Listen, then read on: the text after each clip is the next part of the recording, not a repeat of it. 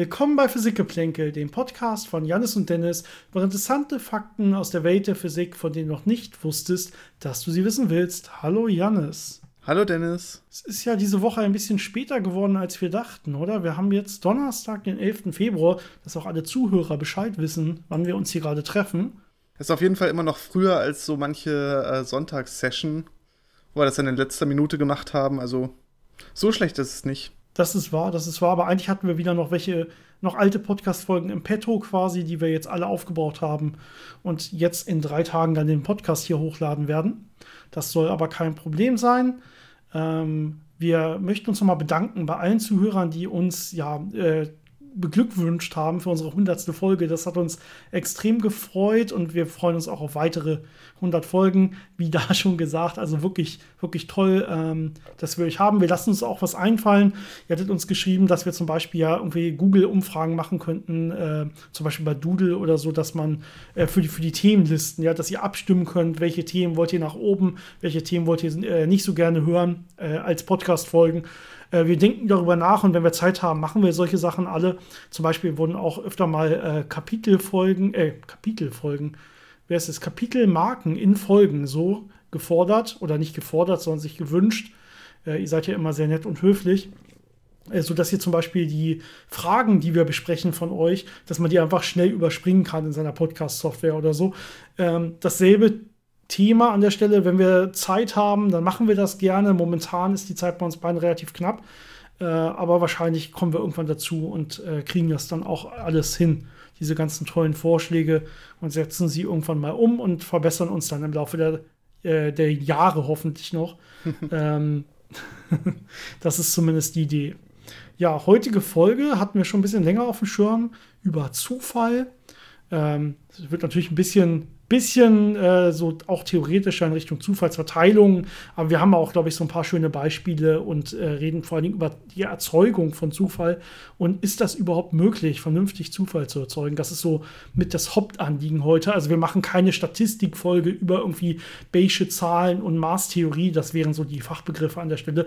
Sowas machen wir auf jeden Fall nicht. Das haben wir nicht vor. Damit äh, können wir auch im Podcast, glaube ich, keinen quälen. Nee, das, das ist, nicht das ist die, die gute Nachricht dabei, weil ich meine, man kann sich damit beschäftigen und es ist sicherlich auch interessant, aber da muss man schon sehr mathematikaffin äh, sein, um das wirklich genießen zu können. Und wir wollen es ja doch ein bisschen unterhaltsamer machen. Genau, aber vorweg, äh, auch heute noch mal wieder Fragen von euch. Uns haben Haufen Fragen erreicht. Und es werden immer mehr, äh, Tag für Tag im Prinzip. Und wir sind uns nicht sicher, ob wir auch weiterhin immer noch alle beantworten können. Momentan versuchen wir es, äh, zumindest ähm, zumindest aus jedem, aus jeder E-Mail teilweise die Fragen zu beantworten. Ja, teilweise erreichen uns E-Mails, die haben so bis zu drei, vier, DIN A4 Seiten oder so, wenn man so will. Ähm, da kann man dann nicht mehr alles beantworten von, aber da können wir uns dann zumindest so das Grundthema rauspicken und über das reden. Äh, vielleicht werden wir irgendwann dazu übergehen müssen, dann auch mal Fragen, die wir vielleicht schon öfter auch besprochen haben, dann auch einfach ähm, nicht mehr zu beantworten, wenn uns zu viel erreicht. Aber wir müssen sagen, wir lieben das, ja. Das ist ja Teil unseres Podcasts, ein sehr, sehr wichtiger Teil, dass ihr uns, dass ihr mit uns äh, über unsere Themen redet, über die Physik, äh, äh, uns mit uns aus, euch mit uns austauscht, dass wir darüber reden können, dass wir mit, eure, mit euch über eure Fragen sprechen können. Wir probieren das weiterhin so rüberzubringen, dass es für alle was äh, ähm, rauszuholen gibt, quasi. Und das probieren wir auch heute. Und bevor ich jetzt noch weiter länger rumrede, fange ich einfach mal an mit der ersten Frage, die wir heute besprechen wollen.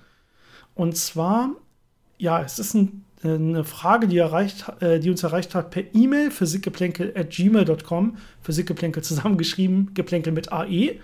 Ihr kennt das schon. Und äh, die Frage hat uns von äh, Kai erreicht. Vielen Dank dafür. Und zwar schreibt er, ich habe als Kind gelernt, ein Holzofen sollte nicht brennen, sondern glühen. Das perfekte Einheizen in einem über 300 Jahre alten Bauernhof bestand darin, einen dicken Holzklotz auf vorhandene Restglut zu legen. Die Sauerstoffzufuhr wurde absichtlich so gebremst, dass sich keine Flammen bilden. Die Glut hat sich dann in den Holzblock hineingefressen und über Stunden daran verzehrt. Diese Methode solle am ergiebigsten hinsichtlich Wärmeausbeutung sein vor Jahrzehnten las ich immer einen Spektrum-Artikel, er meint an der Stelle Spektrum der Wissenschaft äh, sehr wahrscheinlich, über die Chemie beim Brennen und beim Glühen, der das bestätigt hatte. Folgender Link hingegen warnt vor besagter Methode und behauptet, diese Heizmethode sei ineffektiv und rußfördernd. Und das ist ein Link äh, über äh, von äh, schornsteinfegermeister.de, wo quasi äh, eine offizielle Aufklärung von Schornsteinfe Schornsteinfegern gibt, äh, wie man denn am besten seinen Kamin anheizt und betreibt. Die Frage von Kai ist, was von beiden stimmt denn jetzt eigentlich? Ja, ich glaube, du hast dich da ein bisschen mehr eingelesen. Äh, von mir ist so die grobe Zusammenfassung dafür. Es ist so ein Mittelding. Also man muss es genau ausbalancieren zwischen, ja, es gerade so am Glühen zu halten, dass es schön effizient Wärme erzeugt, aber nicht so wenig, dass es halt unvollständig verbrennt, wenn wirklich zu wenig Sauerstoff da ist. Ähm, aber auch nicht so viel Sauerstoff dazu führen, dass es einfach unkontrolliert mit äh, ja, mit starker Flammenbildung verbrennt und dann auch nicht mehr so effizient wird. Also es gibt da genau diesen richtigen Mittelweg. Ja, ich glaube, es sind hier drei Faktoren, die so ein bisschen mit reinspielen und ähm, Kai, du selber sprichst ja eigentlich, dir geht es eigentlich nur um die Wärmeausbeute, also um die Effizienz. Wie kriege ich quasi am meisten Energie umgewandelt in Wärmeenergie?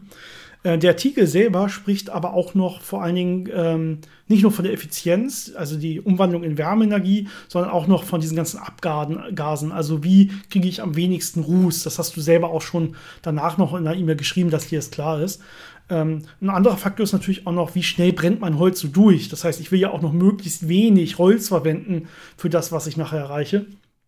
Ähm, ja, also auch wenn das maximal an Wärme rauskommt, nützt es mir nichts, wenn ich quasi 10 Minuten lang das Ganze auf 100 Grad hochheize, also den ganzen Raum, meine ich jetzt in dem Fall, und danach aber mein ganzes Holz abgebrannt ist. Das nützt mir auch nichts, sondern ich will ja äh, die Temperatur, die ich gerne hätte, für eine möglichst lange Zeit haben. Das heißt, ich habe hier so drei Faktoren, die so ein bisschen gegenläufig sind. Und im Prinzip hatte äh, oder war, diese alte Aussage vom Bauernhof damals äh, schon sehr, äh, war sehr richtig, wie das immer so ist bei alten Aussagen. Man darf es allerdings nicht übertreiben. Ja, also man will nicht komplett den Sauerstoff wegnehmen oder so fast komplett wegnehmen und gar keine Luftfuhr mehr haben. Dann hat man irgendwann so Schwelbrände und das will man vermeiden. Das ist ein Problem. Dann zieht im Prinzip so die, die Glut einfach nur noch oder der, der Brand zieht so durch das Holz durch ähm, ohne dass es wirklich, wirklich verbrennt. Also man hat ganz viel unverbranntes Holz und äh, die Brenntemperatur ist extrem klein. Also man kriegt auch nicht wirklich eine hohe ähm, Wärmeausbeute dann nachher raus. Das heißt, das will man eigentlich nicht, aber man will dann möglichst nah drüber über diesen Punkt. Also man will nicht zu viel Sauerstoff, zu viel Luftzufuhr. Da hat man auch unvollständige Verbrennung. Ähm, die Temperaturen gehen dann auch irgendwann runter durch diese ganze Luftzufuhr und so. Das heißt, äh, im Prinzip will man nah über dem Punkt sein, dass es kein Schwerbrand ist, ähm, aber dass man schon so Holzkohle im Prinzip hat, die glüht und das Holz, was man dann nachgibt, dass das so ganz leicht zwar brennt, aber nicht zu stark brennt. Ja, wenn man, wenn man so will. Also kleine Flammen auf dem Holz und glühende Holzkohle, das ist eigentlich wahrscheinlich so die beste Mischung, was ähm, vor allen Dingen die Effizienz angeht und äh, was das Verbrennen vom Material selber angeht. Ja, und jetzt kann man noch überlegen, was fördert jetzt am wenigsten Ruß. Äh, da würde es wahrscheinlich, wenn man das noch mit einbezieht, so sein wie dann in dem Artikel von der Schornsteinfegerei oder Schornsteinfegermeisterei, äh, der gesagt hat, okay, noch ein bisschen mehr Sauerstoff wäre wahrscheinlich gut an der Stelle. Also wenn ich wenn ich jetzt von diesem perfekt effizienten Level noch ein bisschen mehr Luft hinzugebe, dann bin ich wahrscheinlich da bei der Empfehlung, dass man dann auch noch die Rußentwicklung möglichst äh, weit nach unten schraubt. Und da ist man beim guten Mittelmaß. Also ich würde sagen, der Artikel ist schon sehr gut geschrieben, den du mir da äh, kopiert hast. Ich packe den natürlich auch nochmal in die Show Notes für alle, falls ihr da mal reingucken wollt. Soll, äh, wollt. Und ähm, da die ja auch noch diese ganze Umweltaspekte und Rußaspekte mit ansprechen, macht das dann durchaus Sinn. Ich hoffe, das war soweit erstmal okay. Wenn nicht, schreib uns einfach nochmal. Man kann natürlich auch noch überlegen, ob man vielleicht nicht nur Wärme haben möchte, sondern auch diesen visuellen Eindruck, also so ein schön knisterndes Feuer. Äh, dann muss man natürlich ein bisschen mehr Sauerstoff dazugeben, dass man auch schöne Flammen hat, die man sich dann anschauen kann, wenn es das Ziel ist. Ähm, die Alternative ist natürlich, wenn man auf die Wärme verzichten kann und wirklich nur diesen Eindruck haben möchte von einem äh, schönen Kaminfeuer, dass man die Heizung ein bisschen aufdreht und dann auf dem Fernseher oder auf dem Laptop äh, sich ein YouTube-Video äh, anguckt äh, wo es auch schöne ja, Lagerfeuer oder Kaminfeuer abgefilmte Varianten gibt. Die kann man sich dann auf Dauerschleife angucken, da rußt dann gar nichts und äh, da muss man sich auch die Gedanken nicht drum machen. Ja, ähm, dann haben uns noch Fragen über Instagram erreicht, die wir hier noch kurz heute besprechen wollen. Ähm, eine Frage kommt von, finde ich den Namen, Jonathan. Vielen Dank. Also Instagram und Facebook könnt ihr uns auch erreichen. Sei hier auch nochmal erwähnt, ja, Physikgeplänkel, ihr findet uns da schon. Die Frage ist sehr lang gestellt. Ich versuche es mal möglichst knapp zusammenzufassen. Ähm, es dreht sich so ein bisschen um die Grenzen der, der aktuellen Theorien der Physik, äh, wenn es in Richtung von Planck-Einheiten geht. Wir hatten das öfter mal beschrieben, vor allen Dingen in der einen Folge, die, glaube ich, auch so hieß, irgendwie Planck-Skala oder so. Und wir haben auch eine Folge über ähm, die Schleifenquantengravitation gemacht, wo wir da viel drüber reden, dass wenn man ähm, mit seinen mit den Energien, wenn wir da in Richtung der Planck-Größen gehen, also wenn wir besonders kleine Wellenlängen haben, die so klein sind wie die Planck-Skala oder so besonders hohe Temperaturen, die so hoch sind wie die Planck-Temperatur, sind so extreme Größen, dann sagen unsere Theorien eigentlich nichts mehr darüber aus. Dann sind wir bei einem Gebiet, wo man sagen kann, da wissen wir noch nicht, wie es da wirklich weitergeht. Wenn die Frage nach dem, wie es da weitergeht, überhaupt physikalisch sinnvoll ist. Also es könnte sogar sein, dass es da dann überhaupt keinen Sinn mehr macht, weil zum Beispiel die Entropie zu groß ist oder so, dass überhaupt keine Prozesse und dementsprechend keine Zeit mehr stattfinden kann. Dann gibt es Theorien wie die Schleifenquantengravitation, die sagen, okay, der Raum könnte in Wirklichkeit in Stücken der Plancklänge gequantelt sein äh, und die Zeit selber auch, also die ganze Raumzeit und so. Und dann hätte man da äh, eine Theorie, die immerhin bis zu diesen Größen hin das Ganze auch vernünftig beschreiben kann und sagt, dass es darunter dann auch nichts mehr geben kann an der Stelle. Und die Frage von Jonathan ist jetzt so ein bisschen in die Richtung, also was passiert eigentlich jetzt, wenn wir, in, wenn wir da hinkommen? Kann es überhaupt, ja, sagt das eigentlich nur aus, dass unsere Theorien unverständlich sind? Ja, oder kann es sein, dass es wirklich in der Realität steckt? Ähm, ein Missverständnis des, äh, von der Fragestellung von Jonathan ist hier immer, ähm, er sagt, das möchte ich ganz kurz einmal, dass das hier klargestellt wird, wenn wir eine Gleichung haben, die hat zum Beispiel den Ort als Parameter, ja, und ich verschiebe jetzt den Ort in dieser Gleichung um weniger als eine Plancklänge, dann sagt Jonathan, dass sich ja dann auch das Ergebnis der Gleichung nicht ändert. Das stimmt natürlich nicht. Also unsere Gleichungen sind alle kontinuierlich. Ja, die, äh, auch das Ergebnis wird sich ändern, wenn ich äh, den Ort zum Beispiel um weniger als die Plancklänge verschiebe. Ja, re rein rechnerisch an der Stelle. Was dann, äh, bei welcher Nachkommastelle das jetzt ist oder so, das spielt jetzt hier keine Rolle. Unsere Gleichungen selber sind alle kontinuierlich. Es sagt mir einfach nur, wenn ich mir einen Raum angucke, der so, also einen Abstand angucke, der so, so klein wird wie die Plancklänge, dann macht es keinen Sinn mehr. Ja, ähm, das heißt, es sind ein bisschen zwei verschiedene Sachen.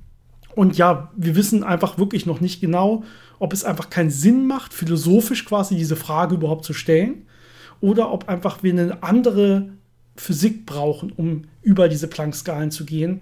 Das ist bisher leider noch nicht geklärt. Ja, ein Thema ist ja zum Beispiel die äh, Vereinheitlichung der ganzen Naturkräfte. Da gibt es ja Vermutungen, dass sie ab einem bestimmten äh, Energielevel, also wenn ich genau genug hinschaue, dann wird ja die Energie, die Prozesse haben, immer höher.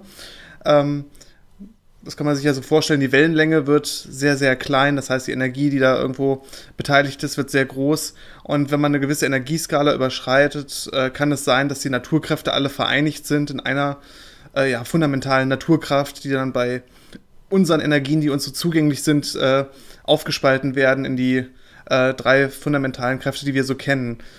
Und äh, ob das passiert und was in solchen Energiebereichen passiert, ist halt noch nicht wirklich erforscht. Da gibt es verschiedene Theorien. Und da kommt man dann irgendwann auch in den Bereich der Planck-Länge. Und ja, darüber weiß man einfach noch nicht genug. Und da ist es noch nicht getestet worden, ob da unsere Theorien noch funktionieren können oder was anderes passiert. Deswegen ist das mehr so eine, mehr so eine Unsicherheit, die da ist, als dass man sagt, äh, da kann ich äh, diese Abstände nicht betrachten oder ähm, die existieren nicht. Gut, äh, wenn du noch weitere Fragen hast, wie immer, schreib uns gerne weiterhin. Wir versuchen das ja hier immer sehr kurz und knapp zu beantworten und wir können hier nicht lange darüber philosophieren. Ja, dafür haben wir leider keine Zeit. Ähm, eine weitere, äh, manchmal machen wir das, dann nehmen wir das quasi als neue Folgenthema und machen dann eine ganze Folge drüber. Das heißt meistens, wir haben dazu viel, so, äh, da zu diesem Thema so viel zu erzählen, dass äh, wir das nicht kurz beantworten können, sondern dass wir da echt Lust zu haben, da länger drüber zu philosophieren an der Stelle. Uns hat noch eine weitere Nachricht erreicht, ähm, wo ich leider den Namen nicht dabei stehen habe. Auch auf Instagram. Ähm, ja, das ist auch ein sehr langer Text, muss ich dazu sagen. Und ich versuche mal wieder ähm, zusammenzufassen. Im Prinzip ist es sehr viel philosophiert über das Universum selber. Das heißt, es äh, geht so ein bisschen über den Urknall und kann der Urknall quasi nicht äh, aus einem Zusammenspiel von einem supermassenreichen schwarzen Loch und einem sogenannten weißen Loch entstanden sein, die mit einem Wurmloch verbunden sind. Und ähm, was man dann beschreibt er, wie das irgendwie passieren könnte, dass bei dem einen weißen Loch die Masse eingesaugt wird, vielleicht bei einem anderen äh, alten Universum oder so, und dann bei unserem neuen Universum das Ganze rauskommt. Und ähm, dazu muss man natürlich sagen, so werden physikalische Theorien nicht gemacht. Ja, das ist wirklich so reine Science Fiction an der Stelle. Das hat nichts mit Physik zu tun und da können wir dann auch keine Antwort drauf geben. Das macht so physikalisch nicht wirklich Sinn, muss man wirklich sagen. Ja, es gibt ja unterschiedlichste ähm, Theorien, die entwickelt werden, um die Ursprünge des Universums und auch ja, irgendwo die, die Zusammensetzung oder die Struktur des Universums zu beschreiben. Aber meistens fängt man eben damit an, was man so sieht was man gemessen hat in der Vergangenheit, zum Beispiel der Mikrowellenhintergrund oder die Ausdehnung des Universums. Und dann versucht man physikalische Modelle zu bauen, die mit diesen, über, die, diesen Beobachtungen übereinstimmen. Und dann kann man sich überlegen, was das vielleicht bedeuten kann und wie man das erweitern kann. Aber es ist meistens sehr schwierig, mit einer abstrakten oder für uns äh, intuitiven Idee anzufangen und das dann zu versuchen, äh, ja, mathematisch zu formulieren, so dass es wirklich mit den äh, Beobachtungen übereinstimmt. Also da kann man, man kann sich natürlich viel mehr vorstellen, als was äh, physikalisch äh, real sein kann. Und das ist dann immer äh, eine Herausforderung da, was, was äh, Konkretes draus zu machen. Ja, es hilft leider auch nicht viel, sich darüber so Gedanken zu machen. Also zu sagen, ja, was wäre, wenn das so ist, sondern ähm, das ist dann wirklich Philosophie, das kann man gerne machen, macht man auch gerne mal bei so einem Glas Wein oder so. Äh, aber die Physik wäre dann wirklich zu sagen, okay, wenn es so ist, dann kann ich berechnen, dass das und das daraus resultieren würde. Und das würde eigentlich unseren heutigen Theorien widersprechen, aber das müsste man vielleicht messen können. Und da muss man es wirklich messen. Das heißt, man muss dann wieder einer Realitätsprüfung unterziehen. Das heißt, solange ich nicht sagen kann, okay, diese Idee, die muss irgendwo in einer konkreten Messung den aktuellen Modellen widersprechen, und das kann man dann auch wirklich messen. Solange macht das Ganze als physikalische Theorie erstmal keinen Sinn. Soweit muss man das Ganze wirklich dann ausführen. Und dann, ansonsten ist es eine sehr gute, bestimmt philosophische Diskussion oder eine Idee irgendwie für einen Sci-Fi-Plot oder so.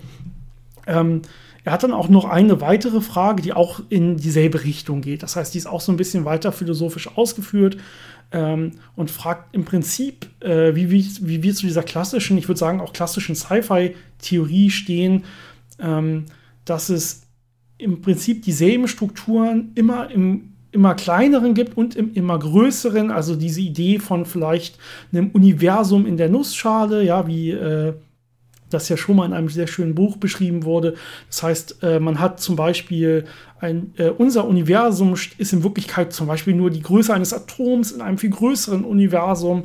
Äh, und äh, dasselbe geht auch nach unten hin. Das heißt, äh, man würde irgendwie ganze Universen noch mal unterhalb der Planck-Skala erwarten oder sowas. Äh, von dem wir einfach nichts mitbekommen können, weil die Größenordnungen so weit voneinander weg sind. Hier ist eigentlich die Antwort dieselbe. Ja, man kann da bestimmt tolle Sci-Fi-Sachen mitmachen, man kann darüber viel philosophieren. Es ist aber keine physikalische Fragestellung in dem Sinne. Ja, ähm, unser Universum ist unser Universum und da können wir gucken, wie sieht die Physik, wie sehen die Naturgesetze darin aus ähm, alles, was darüber hinausgeht, kann man wahrscheinlich nicht testen. Per Definition eigentlich nicht. Dann wäre es ja auch unser Universum. Wenn man dann doch eine Idee hat, wie man da etwas testen kann, dann wird es interessanter. Die, man kann uns nur nach unserer Meinung fragen. Das wäre dann jetzt so eine Rotweindiskussion, wo, man, wo ich jetzt sagen würde, erstmal nein, das ist nicht so, denn wir sehen ja wirklich Konstanten, die überall gelten, zum Beispiel die Lichtgeschwindigkeit, mit der man was anfangen kann. Ja, und wenn ich jetzt sage, okay, dann müsste es irgendwas geben, was viel, viel größer ist, ja, dann könnte es aber untereinander zum Beispiel unter diesen Teilchen bei diesem viel, viel größeren gar keine vernünftige Wechselwirkung geben innerhalb von einer vernünftigen Zeit, weil ja die Lichtgeschwindigkeit ähm, die ja, höchste Kommunikationsgeschwindigkeit ist und dann viel zu lange brauchen würde. Ja, also solche Argumente würde ich dann jetzt erstmal anbringen und sagen, ich glaube da auf jeden Fall eher nicht dran, aber allein diese Fragestellung ist auf jeden Fall nicht sehr physikalisch. Ja, also das hätte ich auch gesagt mit der Lichtgeschwindigkeit, die einem ja schon diese Skala eines beobachtbaren Universums gibt. Und alles, was darüber hinausgeht, ist nicht mehr wirklich physikalisch zugänglich und eben schwer zu ergründen. Und genauso, wenn man, äh, je, je weiter man hineinzoomt, also wenn man wirklich auf sehr, sehr kleinen Skalen guckt, da gibt es bisher keine Hinweise, dass zum Beispiel Quarks noch aus äh, fundamentaleren Teilchen zusammengebaut sind. Und auch die Wechselwirkungen kriegen ja eine andere Natur, weil ich ganz andere Energieskalen habe. Und dann kommen wir wieder zu diesem Problem, dass wir dann noch nicht mal eine Theorie haben, die diese Energieskalen wirklich äh, nachweislich gut beschreibt.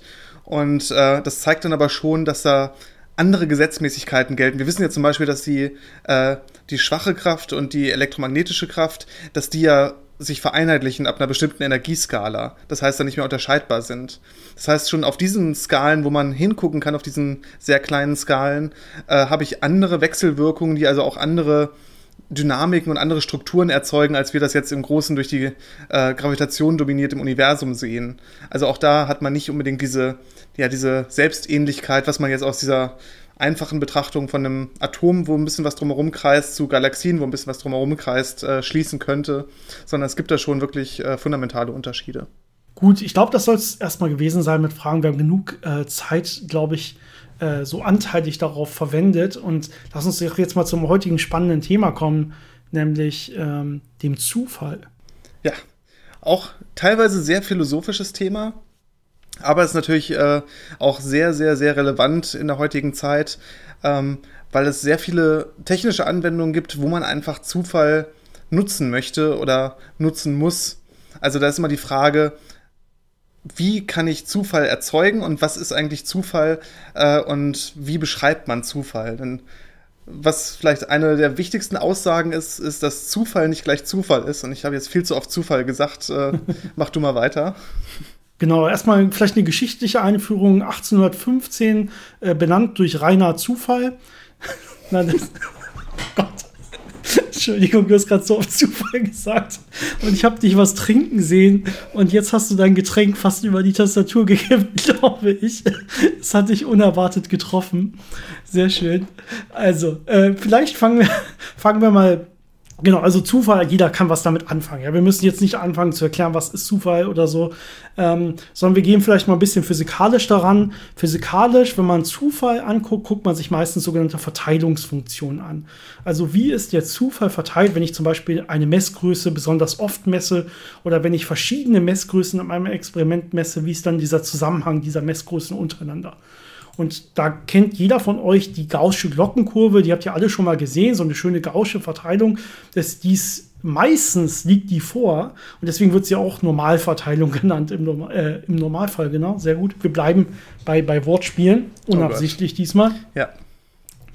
Äh, Entschuldigung. Ähm, genau. Das heißt, so eine schöne gausche Glockenkurve, dann kann ich immer sagen, okay, wie breit ist denn diese gausche Glockenkurve an einer bestimmten Stelle und kann dann sagen, okay, das ist also so die Varianz, auch Standardabweichung äh, genannt an der Stelle. Das heißt, wie sehr schwanken meine Messgrößen, wenn ich sie messe. Ähm, da kann man jetzt ganz, ganz viel Mathematik mitmachen und so und sich das Ganze angucken. Aber wie gesagt, das wollen wir hier heute alles nicht machen. Das wäre jetzt auf jeden Fall so eine Standardverteilung, wenn ich einfach Messgrößen zum Beispiel häufiger messe. Ja, zum Beispiel, wenn ich Würfel äh, habe und ich würfe ganz viele verschiedene Würfel ganz oft und so, dann geben die letztendlich nachher so eine schöne Normalverteilung. Das Schöne an der Normalverteilung ist ja, dass sie symmetrisch ist, also die, die Abweichungen in beiden Richtungen quasi immer gleich sind. Und dann kann man eben diesen einfachen Zahlenwert Varianz sagen, um zu sagen, wie breit ist denn diese Verteilung? Also in welchem Bereich erwarte ich, dass ich da zufällige Ereignisse häufig sehe. Während bei anderen Verteilungen, die teilweise etwas schief sind, und da muss man viel genauer hingucken, um zu sagen, okay, ich erwarte jetzt zum Beispiel bei Zahlen, ich erwarte jetzt höhere Zahlen öfter und niedrigere Zahlen seltener und dann muss man das so ein bisschen genauer beschreiben. Also auch von der, von der Einfachheit ist so eine Normalverteilung sehr äh, ja, vorteilhaft. Genau, und ich habe ja gerade über die Würfel gesprochen. Ja, wenn ich, wenn ich jetzt die Frage stelle, ob ich eine 2 oder eine 5 würfe, ja, dann ist das natürlich gleich wahrscheinlich. Das heißt, das wäre keine so eine Normalverteilung. Die Normalverteilung wäre in dem Fall zum Beispiel der Mittelwert. Wenn ich ganz viele Würfel äh, werfe, wie ist jetzt der Mittelwert meines Ergebnisses, was ich da würfel? Ja, und da seht ihr schon, okay, was ist denn jetzt aber die Verteilung, ob ich jetzt eine 2 würfel oder eine 5 werfe, das ist ja immer dasselbe. Und das nennt man dann einfach Gleichverteilung. Das heißt, das wäre eine Verteilung, wo jedes Ergebnis gleich wahrscheinlich ist. Ein klassisches Beispiel für so eine Gleichverteilung wäre es zum Beispiel, äh, wenn der Bus an der Bushaltestelle, die ein Stück weg ist, alle, sagen wir mal, 15 Minuten fährt ja, und ihr einfach ohne auf die Uhr zu gucken, komplett zufällig zu Hause losgeht und dann die Wartezeit auf jeweils den nächsten Bus, natürlich ist sie dann kleiner als 15 Minuten, aber alle Zeiten unterhalb dieser 15 Minuten sind gleich wahrscheinlich, weil ja dieser, der, der Punkt, wo ihr losgeht, völlig zufällig gewählt ist. Das heißt, wenn ihr jetzt diese Wartezeiten auftragen werdet, äh, wird ihr sehen, das ist eine schöne Gleichverteilung.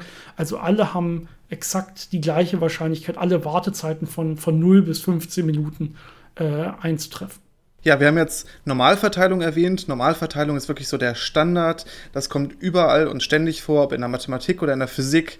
Ähm, ganz beliebt, einfach und universell. Ähm, Gleichverteilung ist ein relativ einfaches Beispiel. Äh, es gibt noch unzählige andere Wahrscheinlichkeitsverteilungen, auf die wir jetzt nicht eingehen wollen. Es gibt ganz viele, die in der Physik in verschiedenen Bereichen benutzt werden. Es gibt welche, die einfach nur in der Mathematik benutzt werden. Aber ein Beispiel, was rel relativ relevant ist bei Sachen, die ähm, auch für Zufallsgeneratoren verwendet werden, das ist die Poisson-Verteilung. Und zwar ist das eine diskrete Zufallsverteilung, also die beschäftigt sich mit äh, den Wahrscheinlichkeiten von äh, diskreten Ereignissen, die äh, ja bestimmte Eigenschaften haben. Äh, was man so zusammenfassen könnte, ist, dass sie äh, mit einer äh, festgelegten Rate stattfinden, aber zufällig und vereinzelt. Also zum Beispiel ist das klassische Beispiel ein radioaktiver Zerfall. Wenn ich mir so ein paar Atome angucke, da wird nicht viel passieren, wenn die zerfallen. Es werden einfach nur einzelne äh, Ereignisse sein, die irgendwann stattfinden. Aber wir wissen ja, Atome haben eine gewisse Halbwertszeit. Also äh, es gibt dieses statistische Maß, das einem sagt, wie lange es im Schnitt dauert, bis die Hälfte von den Atomen zerfallen ist. Und das alles zusammengenommen, das gibt einem eben diese Poisson-Verteilung. Und ähm, wie gesagt, diskret, weil es eben diese einzelnen diskreten Ereignisse sind. Wenn ich jetzt aber ganz, ganz, ganz, ganz, ganz viele Atome nehme, so dass quasi ständig was passiert, also so, lang, so dass man nicht mehr diese einzelnen Ereignisse unterscheiden kann, sondern dass es in so eine Art kontinuierliches System übergeht, dann geht diese Poisson-Verteilung wieder in die Normalverteilung über. Das heißt, dann wird das wieder ein bisschen einfacher und äh, endet halt in dem einfachen Fall der Normalverteilung.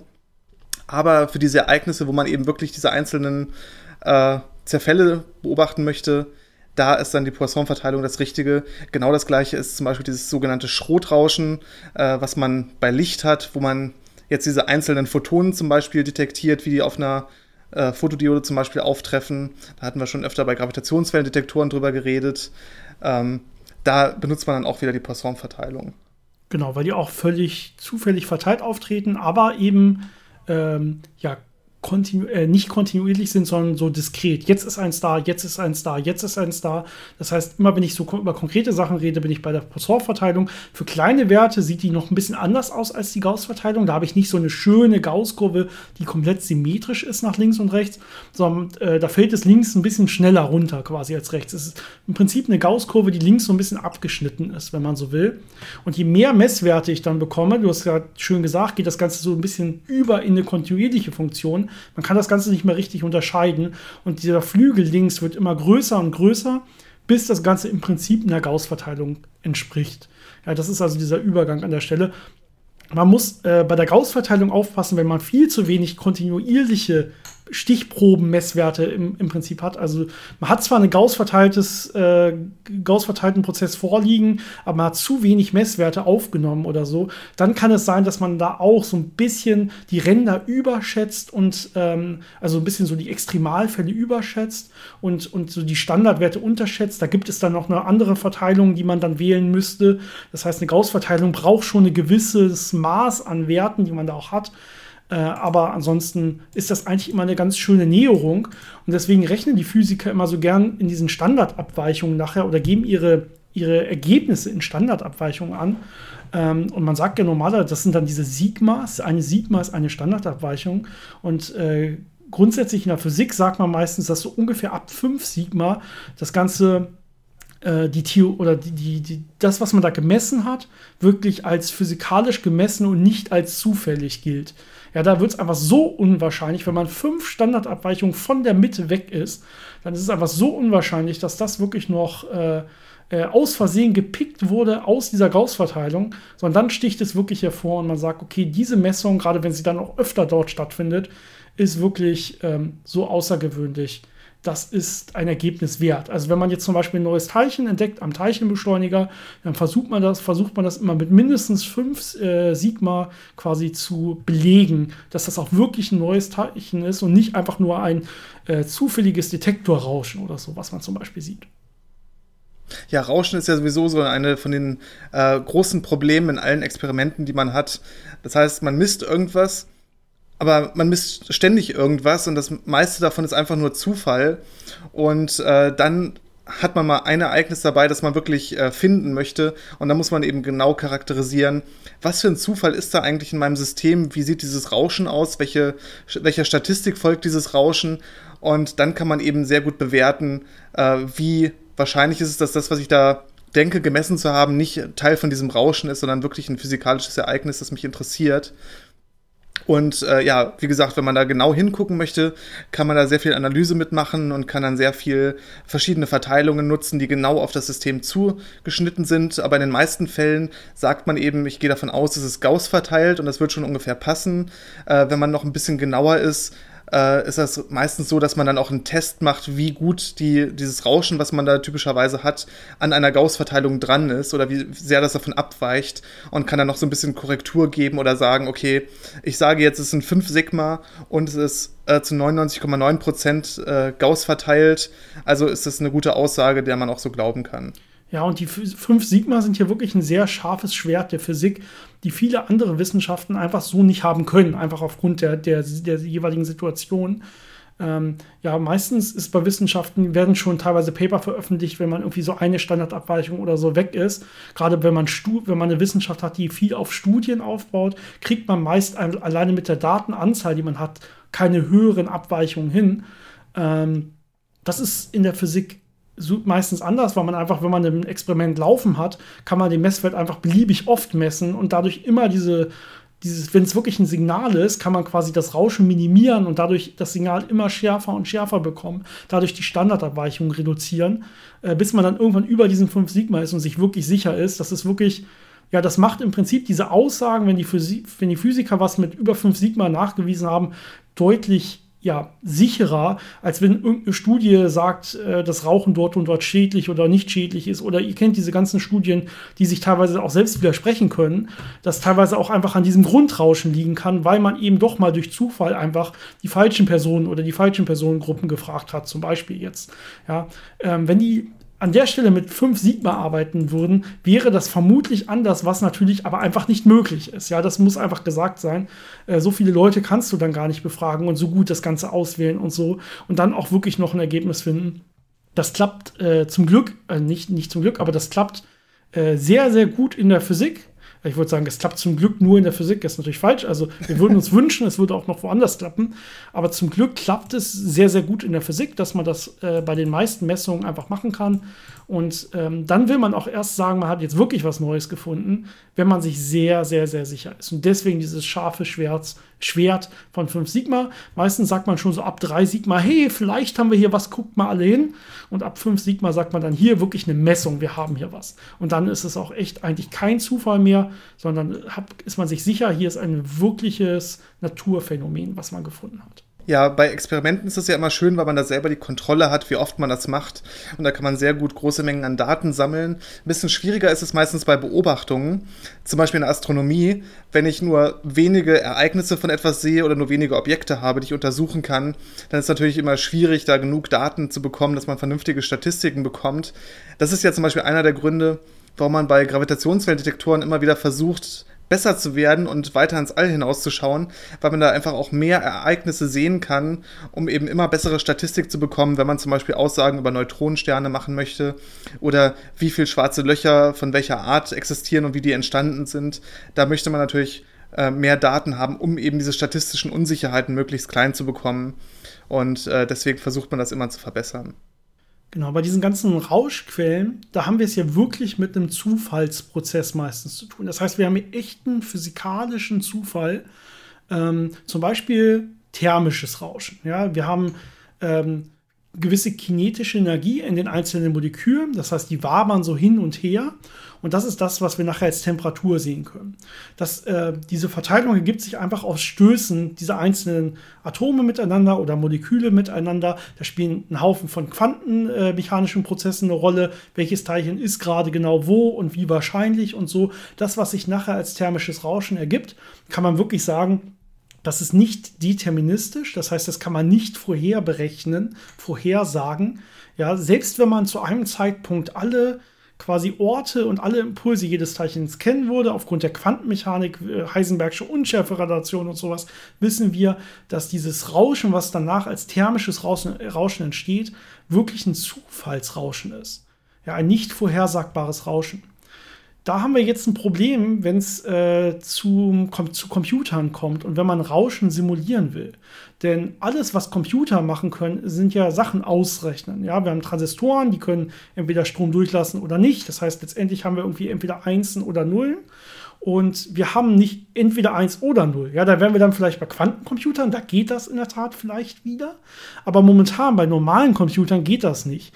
Das heißt, alles, was durch Computer erzeugt wird, kann eigentlich gar kein Zufall sein. Das kann nur ein deterministischer Algorithmus sein, egal was man sich da erzeugt.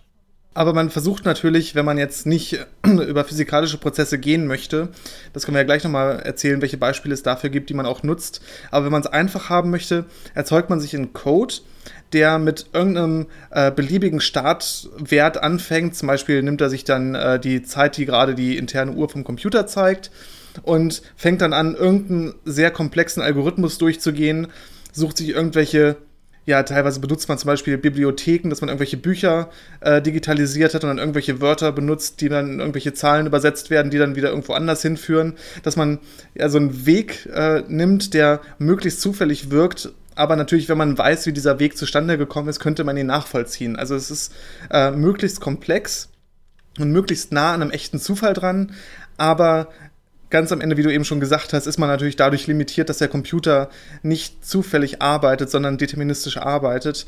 Äh, und deswegen kriegt man damit sogenannte Pseudo-Zufallszahlen. Also Zahlen, die für einen Menschen und für viele äh, Anwendungen zufällig sind, aber in ihrer wirklichen physikalischen Natur eben nicht zufällig sind, sondern durch deterministische Prozesse erzeugt wurden. Ja, man kann sich ja vorstellen, dass das zu Problemen führt, wenn man wirklich eigentlich Zufall will. Also sage ich mal, ich habe irgendwie so ein Online-Casino-Programm oder ein Online-Poker oder sowas. Und da will ich ja wirklich, dass die Karten zufällig verteilt werden. Ja, und dann ist es ja ein Problem, wenn ich weiß, ah, Computer können eigentlich gar keinen Zufall erzeugen. Die Sache ist aber, dieser Pseudo-Zufall, den man erzeugen kann, der ist so gut, dass das auf jeden Fall keine Rolle spielt für solche Anwendungen. Ja, das, das, das ist nicht zu unterscheiden. Man kann quasi Tests machen, wie zufällig ist die äh, Verteilung, die Wahrscheinlichkeitsverteilung wirklich, die ich jetzt hier durch den Algorithmus erzeuge.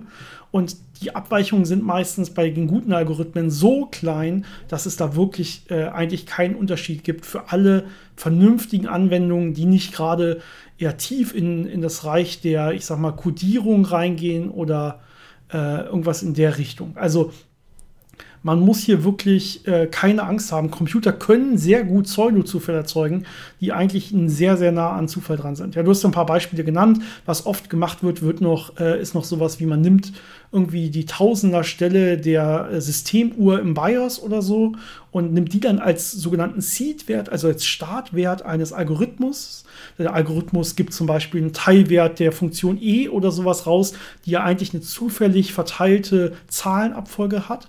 Ja, die ist nicht wirklich zufällig, denn wenn ich diesen Startwert kenne und weiß, wo, an welche Stelle von E oder von Pi oder so ich gucken muss, dann kriege ich es auch raus und dann weiß ich auch, wie es weitergeht.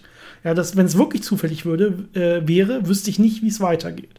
Ja, aber wenn ich diesen Startwert nicht kenne und der halbwegs vernünftig zufällig gewählt wird, dann kann ich auch nicht deterministisch rauskriegen, wie es weitergeht und damit ist das ein sehr guter Pseudo-Zufall. Es geht aber noch sogar einen Schritt weiter, weil äh, so richtig, äh, ja, die, die Seiten, wo es wirklich auf Zufall ankommt, die bringen dann meistens doch wirklichen Zufall rein und nicht nur Pseudo-Zufall. Das heißt, gerade wenn ich über diese Casino- und Pokerseiten spreche, aber auch wenn ich über Banken oder so spreche, die zum Beispiel Zufallszahlen benutzen für irgendwelche PIN-Eingaben oder so, dann gehen die oft den Schritt und äh, bauen Systeme, wie sie richtigen physikalischen Zufall verknüpfen können mit Computern. Das heißt, die bauen sich zum Beispiel so eine, wir haben ja über, über so ähm, Wärmerauschen gesprochen, wenn man so will. Und das kann man sich ja bauen. Also ich kann ja irgendwie ein definiertes Gas haben und da die Temperaturschwankung auslesen und das jetzt diese Temperaturschwankung auf dem Thermometer direkt übertragen an den Computer, sodass ich die da einfach angezeigt bekomme. Und dann habe ich ja wirklich einen Zufall, der auch nicht ähm, ja dann wieder äh, deterministisch vorherzusagen ist. Und äh, da gibt es noch andere Beispiele. Ja, das klassische Beispiel, wie man thermisches Rauschen relativ einfach in einem Computer nutzen kann, ist, ähm, es gibt dieses thermische Rauschen bei Widerständen. Das heißt, ich habe einen Widerstand, wo ein äh, Strom durchfließt und eine Spannung anliegt und äh, dieser Widerstand, der erfährt ein thermisches Rauschen und das kann ich, wenn ich hinterher die Spannung auslese, dann äh, zum Beispiel messen und dann als Zufallszahl nutzen. Oder wir hatten ja schon über Schrotrauschen von Licht geredet. Das heißt, wenn ich äh, Photonen auf einer Fotodiode auftreffen lasse oder sogar noch an einem Strahlteiler teile und mir dann angucke, wie viele äh, Photonen kommen da gerade an oder kommen nicht an, dann sind das wirklich physikalische Zufallsprozesse, die ich eben nutzen kann, um mir daraus eine Zahl zu generieren, die eben wirklich zufällig ist und nicht nur äh, aus so einem ja, Pseudo-Zufallscode herauskommt. Genau, aber immer wichtig ist dann wirklich, dass man dieses wirkliche physikalische Experiment dort stehen hat, das einem die Zahlen liefert, die man dann an den PC weitergibt.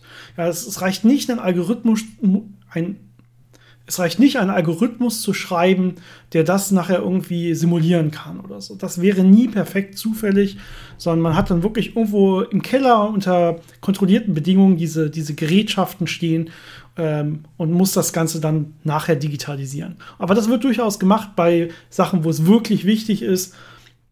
Ähm, aber für die meisten Sachen, auch im physikalischen Bereich, also auch wenn man äh, in der Physik Sachen simuliert, wenn man äh, irgendwelche Messergebnisse simuliert, wenn man Rauschen simuliert, wenn man Wettersysteme simuliert, es reicht eigentlich fast immer Pseudo-Zufall aus. Das ist eigentlich für die meisten Anwendungsfälle gut genug und man merkt da nicht den Unterschied. Gerade auf jeden Fall nicht, wenn einfach nur ein Mensch irgendwie da drauf guckt oder so. Und dann kann er auf keinen Fall sagen, war das jetzt wirklicher Zufall oder Pseudo-Zufall.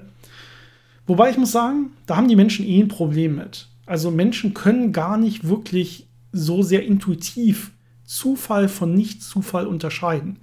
Beziehungsweise eigentlich fast sogar antikorreliert. Das heißt, Menschen, wenn man eine Zufallsreihe erzeugt und eine vom Menschen gemachte Reihe, dann wählt der Mensch meist die vom Menschen gemachte Reihe als Zufall aus.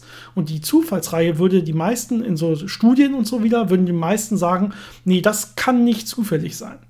Ja, denn der Zufall ist gar nicht so zufällig, wie die meisten glauben, wenn man das jetzt so, so, mal sagen will. Ja? Der Zufall hat halt auch einfach, wenn man einen Würfel wirft, hat er auch einfach mal sechsmal hintereinander eine Sechs.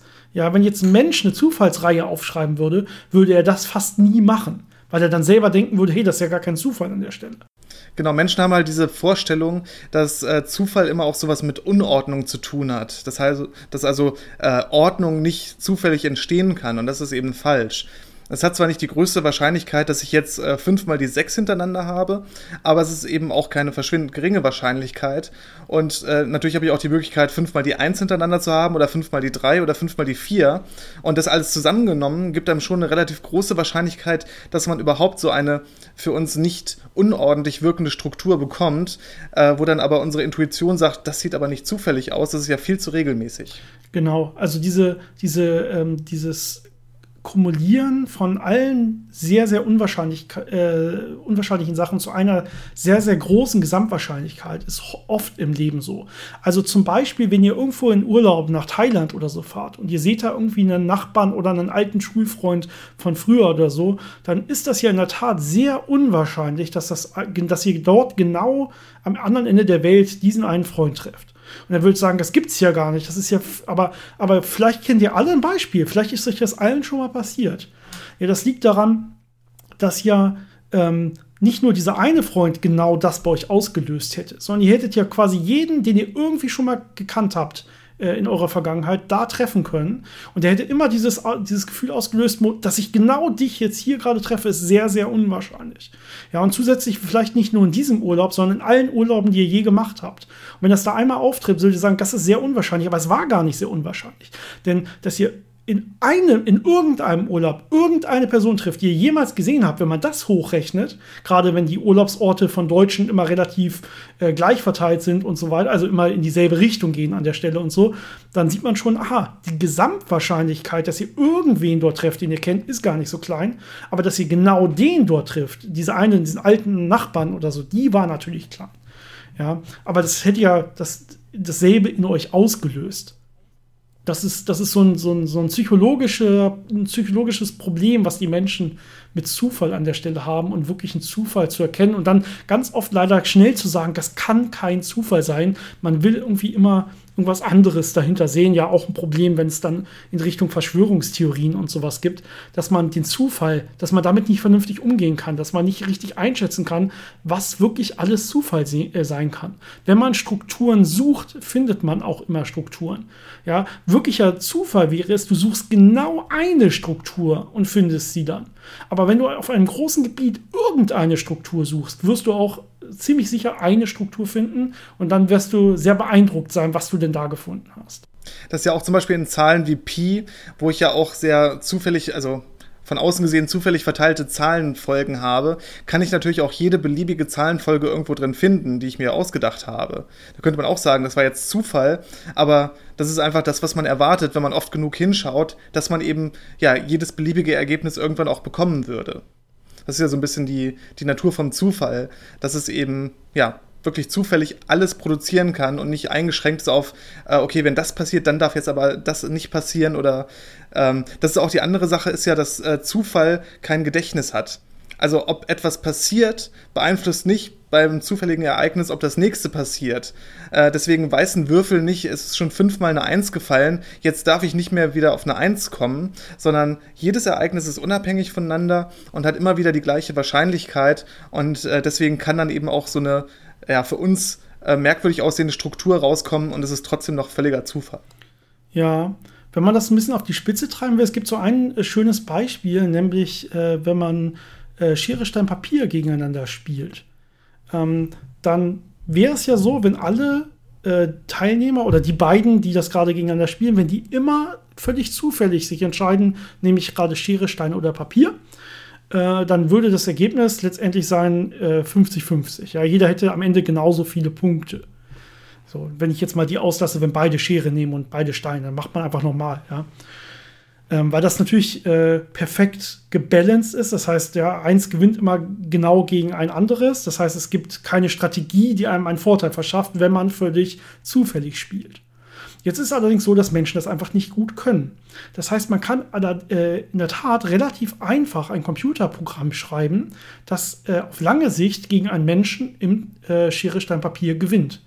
Einfach nur, weil er es quasi ausnutzen kann, dass der Mensch von selber, von sich aus keine Zufälligkeit besitzt. Ja, und ihr kennt das vielleicht von euch selber oder ihr kennt da wen oder so, der besonders gut da drin ist, vorauszusagen, ha, guck mal, der hat jetzt Schere zweimal nacheinander genommen, der kann das nicht ein drittes Mal nehmen. So denkt der einfach nicht. Der glaubt, der würde nicht glauben, das wäre noch zufällig.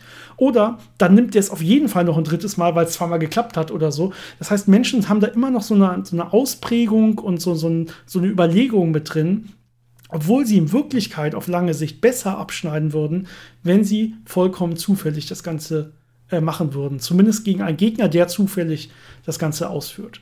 Das ist ganz lustig. Und äh, wenn man noch einen Schritt weiter geht, äh, zum Beispiel zu professionellen Pokerspielern oder so, die damit wirklich Geld verdienen wollen, wenn die Entscheidungen auf Zufall fällen, dann machen die es meist wirklich nicht auf Intuition, weil sie wissen, dass können Menschen einfach nicht, sondern sie benutzen irgendwelche anderen Methoden. Also sie haben zum Beispiel eine Uhr am Handgelenk und gucken dann gerade, ist der Zeiger gerade in der ersten Hälfte, also 0 bis 30 oder in der zweiten 30 bis 60 und äh, je nachdem ist dann entweder Folden oder All-In gehen oder so. Ja, das heißt, man basiert den Zufall auf irgendwelchen ja zufälligen, äh, wirklich zufälligen Ereignissen oder zumindest halbwegs wirklichen zufälligen Ereignissen, die man irgendwo hat, bei sich äh, und nicht auf seiner Intuition. Na, jetzt habe ich ungefähr 50 Prozent der Fälle gefodet, jetzt muss ich mal wieder all in gehen. Das wäre, das, was dabei rauskommt, wäre einfach nicht zufällig. Und äh, das wissen auch Leute, die sich damit beschäftigen und müssen dann andere Wege gehen. Ja, der Mensch hat wirklich ein Problem damit, Zufall wirklich zu erkennen. Es gibt noch ein schönes Beispiel, ähm, was auch, glaube ich, relativ bekannt ist, aber wir können es ja trotzdem noch mal kurz äh, erzählen. Und zwar dieses ähm, Geburtstagsparadoxon. Wenn man eine bestimmte Gruppe an Leuten hat, die eine bestimmte Größe hat und äh, man sich fragt, wie wahrscheinlich ist es, dass zwei Leute hier am gleichen Tag Geburtstag haben, dann ist die Zahl wesentlich größer, als man sich das so ja aus so einer naiven Intuition vorstellen würde. Und zwar ist das wirklich äh, so stark, dass man schon, wenn man äh, um die 30 Leute hat, dass man da schon Wahrscheinlichkeiten bekommt, ähm, die über 70 Prozent sind. Und wenn man eine Gruppe hat mit, äh, ja, mit 50, 60 Leuten, ist man schon fast bei 99 Prozent Wahrscheinlichkeit, dass zwei Leute am gleichen Tag Geburtstag haben. Und das sind ja Gruppengrößen, äh, die man öfter mal erlebt, zum Beispiel auf irgendwelchen Geburtstagen, also im Moment jetzt nicht, aber die man früher mal erlebt hat auf irgendwelchen Geburtstagen ich kann mich kaum noch dran so. erinnern wo sich Leute dann teilweise sehr wundern darüber, oh, was für ein Zufall, dass wir beide am gleichen Tag Geburtstag haben und uns hier treffen. Aber wenn man sich das äh, anschaut und es durchrechnet, sieht man, nein, es ist wirklich eine relativ große Wahrscheinlichkeit, dass selbst bei Gruppen äh, ja, von 20, 30 Leuten schon äh, zwei Leute am gleichen Tag Geburtstag haben. Und diese Rechnungen gehen übrigens noch von der Gleichverteilung der Geburtstage aus, was ja in Wirklichkeit gar nicht der Fall ist ja, in Wirklichkeit werden ja, glaube ich, mehr Leute im Sommer geboren als im Winter und so. Das macht ja evolutionstechnisch irgendwie Sinn. Aber das spielt bei dieser Berechnung, die du ja gerade genannt hast, nicht mal eine Rolle. Da geht man jetzt davon aus, jeder Tag im Jahr sei gleich wahrscheinlich. Und selbst dann ist es sehr, sehr wahrscheinlich, dass da in Wirklichkeit zwei Leute sich finden, die gleich äh, am gleichen Tag Geburtstag haben. Das ist hier wieder die Fragestellung, ja. Findest du auf dieser Party jemanden, der am selben Tag Geburtstag hat wie du? Oder findet man irgendwelche zwei Leute, die am selben Tag Geburtstag haben? Das ist ein großer Unterschied in der Endwahrscheinlichkeit. Ja, dass du jetzt jemanden findest, der genau an deinem Tag Geburtstag hat, ist relativ unwahrscheinlich. Ist möglich, aber relativ unwahrscheinlich. Aber dass irgendwelche zwei Leute sich finden, ist relativ wahrscheinlich. Und dass die beiden Leute dann aber sagen, oh, das ist ja völlig unwahrscheinlich, dass genau wir beide uns hier finden, das stimmt dann wieder. Ja, macht die Situation insgesamt aber nicht unwahrscheinlicher. Das ist wieder dasselbe. Dieses äh, mehrere unwahrscheinliche Ereignisse muss man eigentlich von der Wahrscheinlichkeit her alle aufaddieren, um dann zu dieser Gesamtwahrscheinlichkeit zu kommen, dieses unwahrscheinlichen Ereignisses. Es ist immer kompliziert ausgedrückt, ich weiß, aber ich hoffe, es kommt so ein bisschen rüber, was man damit sagen will. Vielleicht kann man uns so äh, noch ein Stück weiter treiben, das Ganze. Ähm, in der Mathematik ist es sogar so, äh, auch übertragbar dann aufs reale Leben, dass selbst ähm, Ereignisse, die eine Wahrscheinlichkeit, dass sie auftreten, von null haben, trotzdem passieren können. Ja, ähm, das passiert vor allen Dingen dann, wenn ich kontinuierliche Übergänge, kontinuierliche Funktionen oder sowas habe.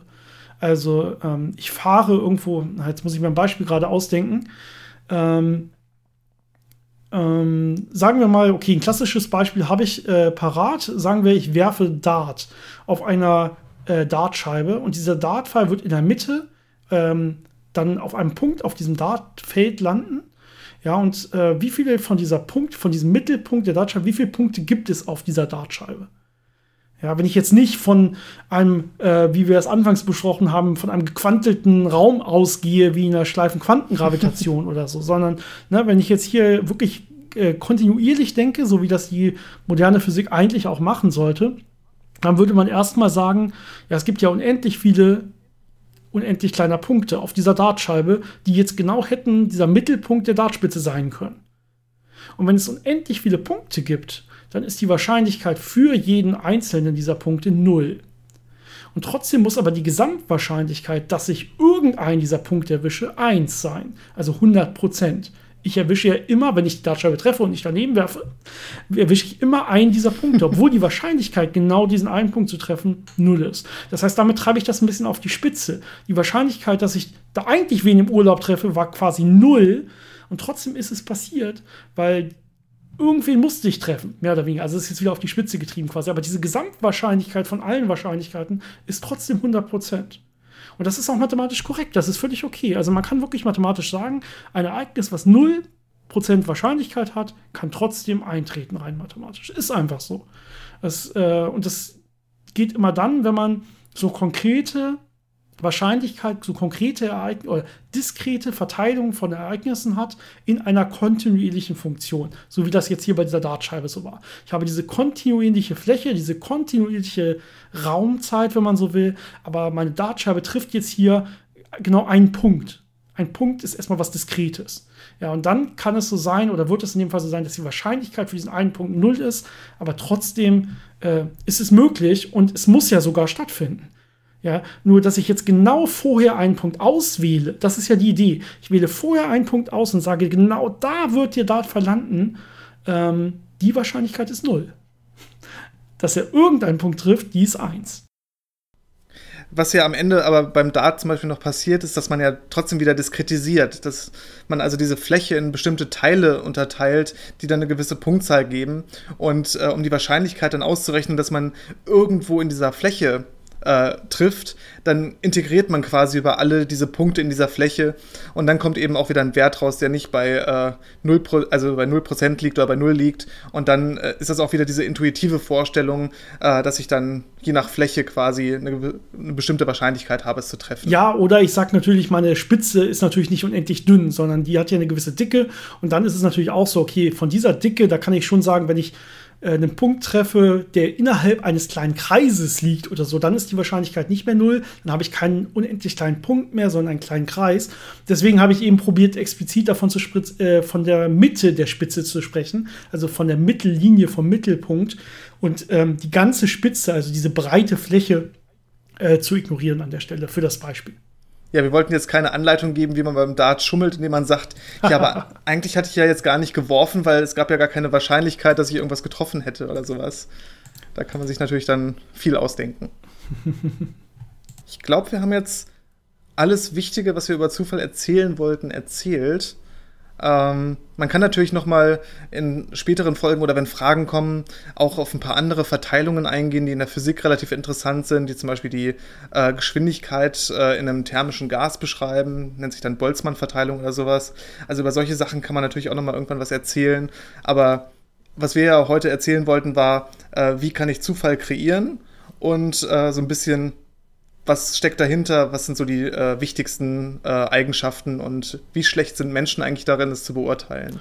Ja, vielleicht machen wir irgendwann noch eine Folge über Bayesche Statistik. Das ist immer sehr interessant, aber ich weiß nicht, ob es wirklich dazu kommt, weil das auch viel, viel Mathematik einfach ist. Ähm, vielleicht ganz kurz, die Grundlage ist immer, die, die, was setze ich eigentlich meinen, meinen Anfangsüberlegungen zugrunde? Also wenn ich jetzt zum Beispiel ein Mundswort habe und ich sage, okay, die äh, Chance für Kopf ist 50% und die für Zahl ist 50%, ist immer die Frage, ist das wirklich so? Ja, kann ich nicht einfach, wenn ich ganz oft würfle und es kommt viel mehr Kopf als Zahl raus, kann ich das nicht irgendwie mit reinbringen und zu sagen, ja, es gibt ja eine kleine Wahrscheinlichkeit, dass die Münze uneben ist oder gezinkt ist oder so. Und diese kleine Wahrscheinlichkeit aufgrund der vorherigen Messungen will ich irgendwie mit in das Gesamtergebnis reinnehmen. Und da, hatte, da hilft dann diese Bayesian-Statistik ein bisschen, ähm, das zu konkretisieren, wie man das machen kann. Deswegen wird das in der Physik oft gemacht, äh, wenn man dann wirklich Sachen ausrechnet, wird meistens Bayes gerechnet. Das heißt, man hat einfach mehr Möglichkeiten, ähm, alle Kenntnisse, die man irgendwie hat, über das Ganze mit reinzustecken von außen. Ja, ohne dass man so reine äh, Grundlagenstatistik macht quasi. Also man hat, man hat einfach viel mehr Möglichkeiten, um dann zu deutlich stabileren Werten zu kommen letztendlich. Aber das soll jetzt auf jeden Fall, ja, das ist, ist äh, für heute nicht mehr geplant. Und wie gesagt, das meiste ist dann einfach harte Mathematik. Und ich glaube, wir belassen es dabei. Äh, wir freuen uns auf neue Fragen, auf neue Themenvorschläge. Ähm, wir bemühen uns weiterhin, das meiste gut zu beantworten. Äh, und wir hoffen, ihr habt eine schöne Woche. Bleibt alle gesund. Bis zum nächsten Mal. Ciao. Bis dann.